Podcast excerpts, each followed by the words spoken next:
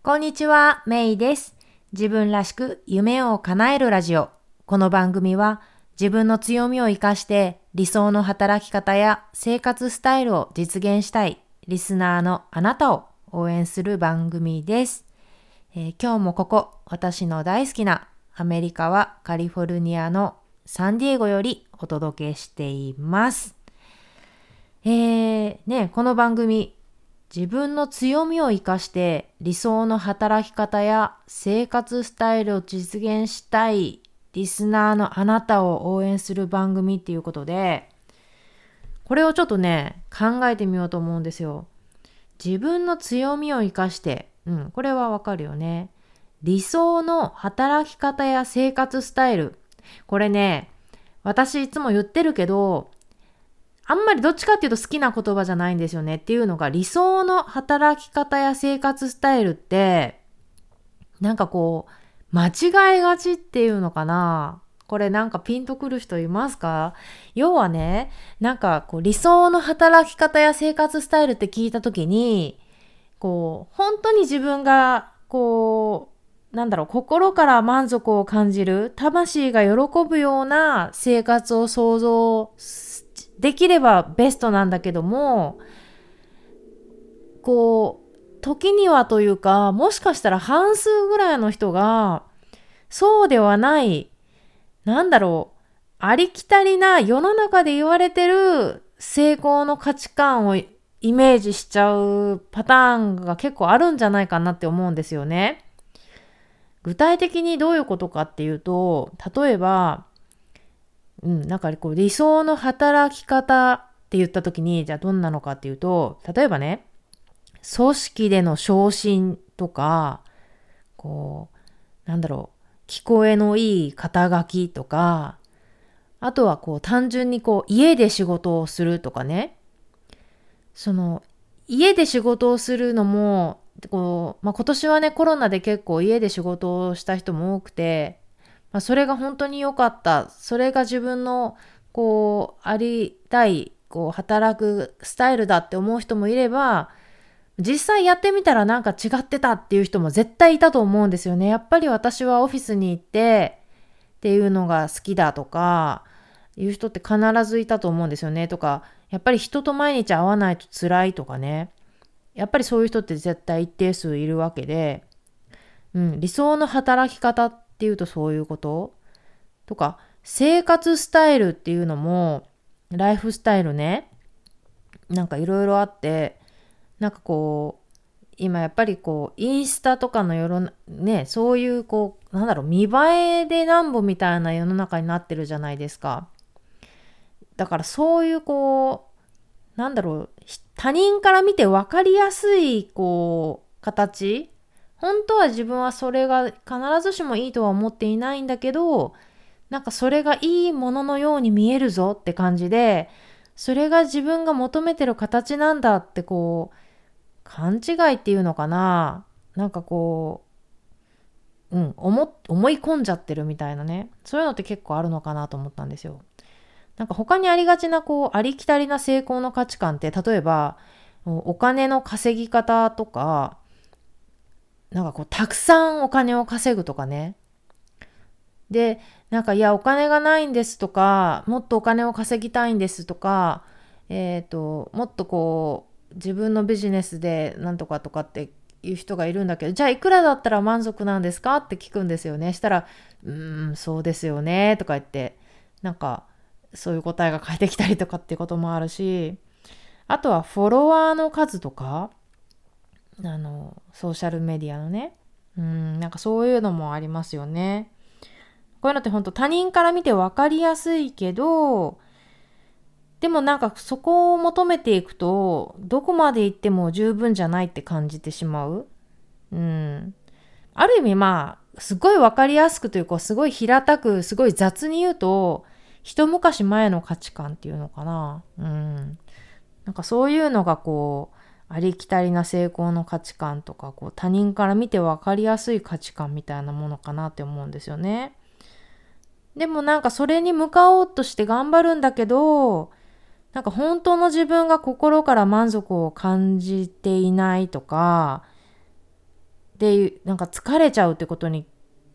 いやなんだろう疲れちゃうってことが結局は起こっちゃってじゃあそれってでも幸せじゃないじゃん。魂喜んでないじゃんってなっちゃうっていうの。これ分かります？これ私の周りで結構すごいあるなって思ってるんだけどピンときますでしょうか？うん。でまたねこのありきたりな成功の価値観にとらわれてるとどうなるかっていうと他の人が何をどうやってやってるかっていうのがすごい気になるんですよね。だからなんか YouTube をすっごい見るのに時間がかけちゃったりとかあの他の人のまあポッドキャストもそうだけどまあインスタとかねあのどうやってやってるかとかどういう発信をしてるかみたいな他の人が何をやってるかっていうのがすごい気になっちゃう。うん、でその結果なんかますますこう満足感を感じれないなんかハッピーじゃない気持ちになってしまうっていうこうスパイラルに入っちゃうっていうね。なんかそれってすごい残念なことだなと思って。でこれってなんだろう。ある意味自分にフォーカスが行き過ぎてるというかもちろんその自分のね人生だし自分の働き方自分の生活スタイル自分の能力だから自分にフォーカスをするのはもちろんなんだけどなんかそのフォーカスが行き過ぎるとなんかこう溺れちゃうっていうかね息苦しくなるんじゃないかなって思うんですよね。でどうしてかっていうとこう要するに取り込もうとばかりするわけでしょ？なんか自分には自分は十分じゃないからなんか自分には足りないからもっとこう補わないと補わないのといけないって言ってこう頑張ってこう取り込もうとするけど、えー、それをしようとすればするほど苦しいと。うん、これってなんかこう呼吸とか例えば水泳とかやったことある人分かると思うんだけど水泳する時に息が苦しい時ってどうするかっていうと息を吐くことが大事じゃないですか。で息を吐いたら自然に酸素が入ってくるでしょ？そうすると苦しくないしマラソンとかも多分そんな感じなんじゃないかな。苦しい時こそやっぱり息を吐かないといけない。今すでにあるものをこう出していかないといけない、うん、ある意味なんか手放すことの大事さみたいなね。うん。なんか物とかでもそうだと思うんですよね。本当にこう素敵で欲しいものを手に入れるためにはやっぱりそのスペースなりね、いろいろが必要だから今あ今手元にあるジャンクをどんどん手放していかないといけないみたいなね。うん。で、そのじゃあ手放す息を吐くってどういうふうにできるかなっていうとなんかそれこそがやっぱりギブする力なんじゃないかなって私は思うんですね。で、ギブする力、ギブ、何がギブできるか。私たちに何がギブできるか。例えば、えー、お金をギブするのがちょっとお金がないって思なんだろうお金じゃないものをギブしたいって思った時に例えば能力をギブすることってできますよね。なんかその自分の能力を発揮したい、ね、自分は本当はもっとできるはずなんだって思うんだったら、そのお金という形での報酬にとらわれずに、能力を発揮する場を探したり、自分で作っちゃうっていうのもありだと思うんですよね。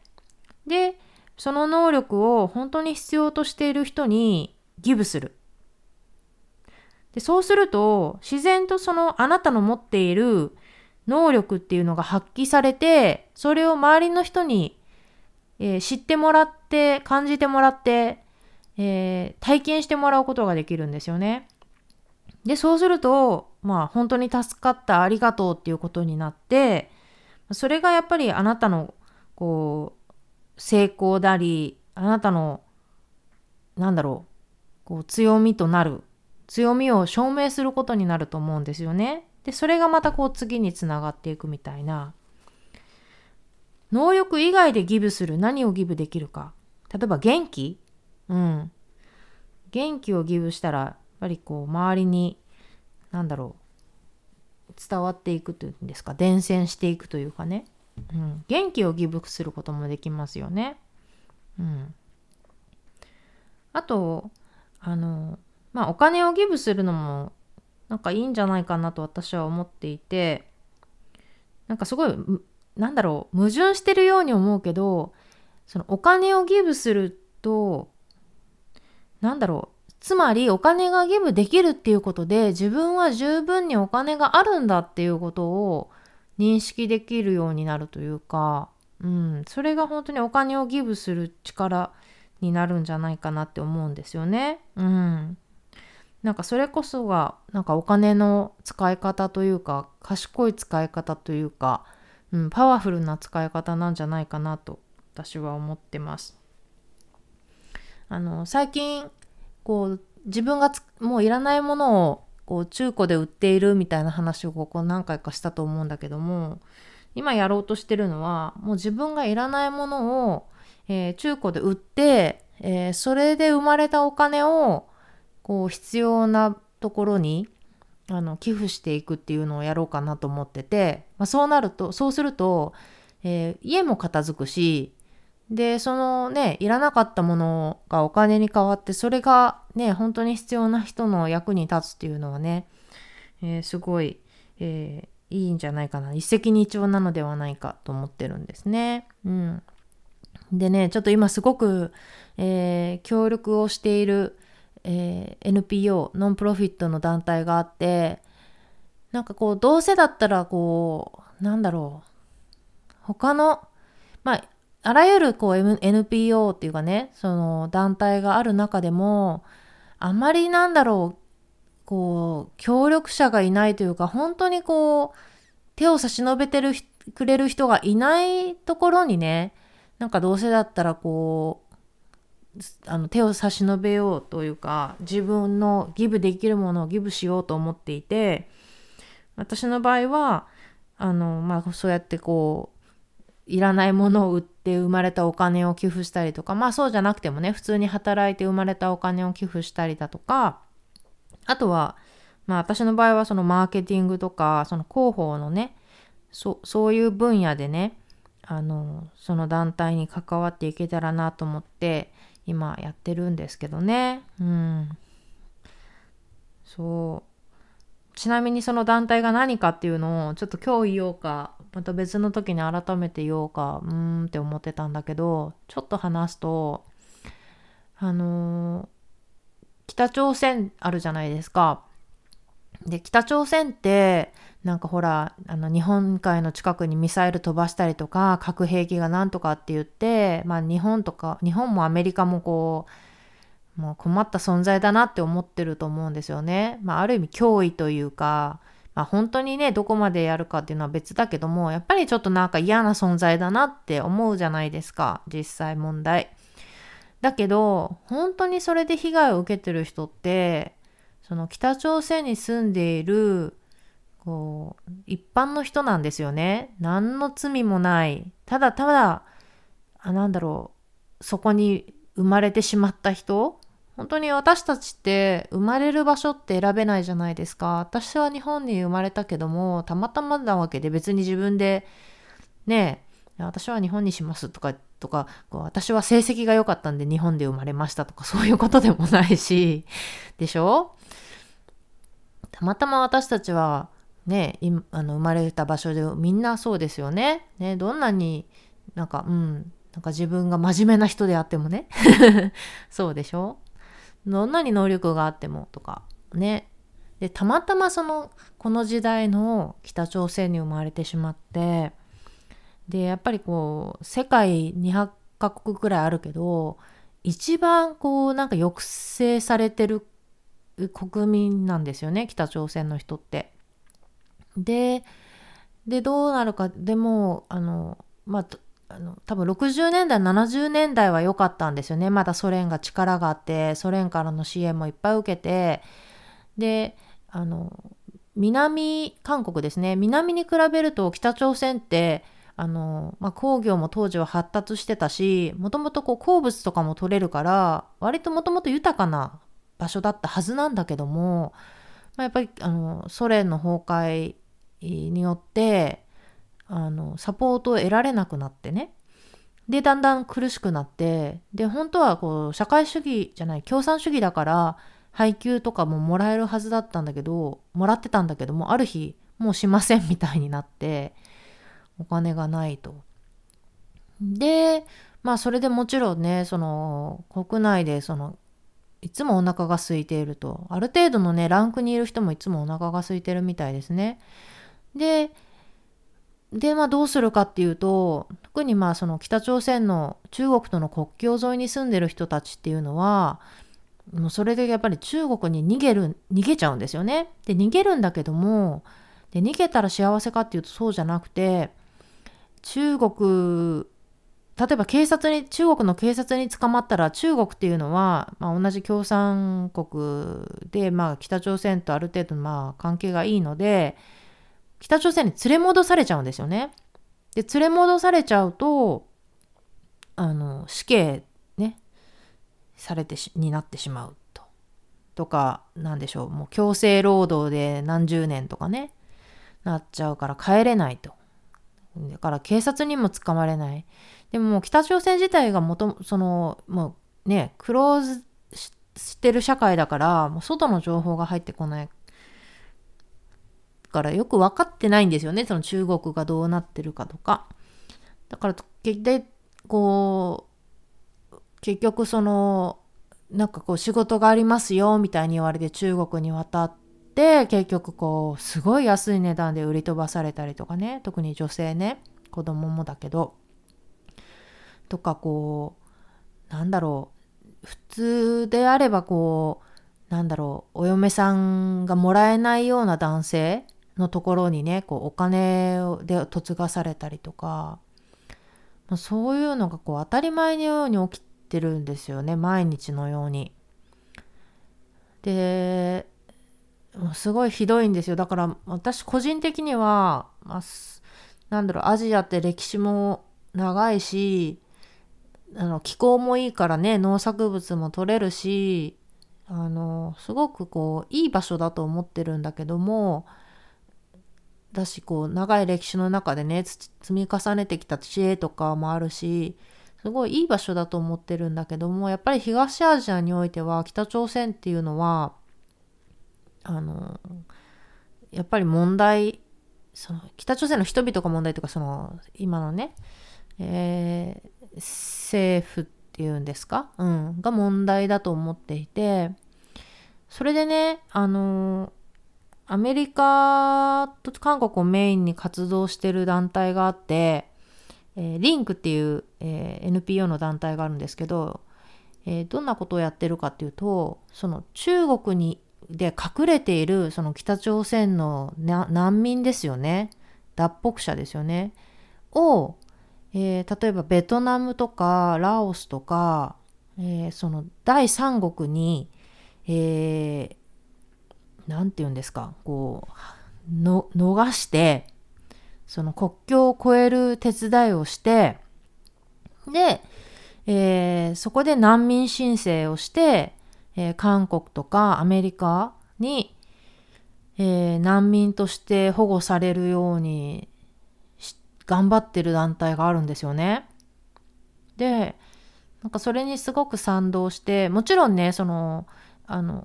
韓国とかアメリカに行けばハッピーっていうことではなくてやっぱりそこからが本当に苦しい部分でやっぱりもう生活スタイルも全然違うしあのタイムスリップに乗ったようになりますよね何もなかった北朝鮮からもう情報とか物に溢れてる国に行ってでそこでまたこれまではこうね上から言われたことをするだけでよかったんだけど自分で考えて自分で生活を成り立たせていかないといけないでしょ？でそういうのでまあその難民になってからもねすごく苦労するんだけどもその辺も含めてねあのサポートをしている団体があるんですよ。でそれにすごく賛同してあのあの活動してます。あの本本社っていうのかな？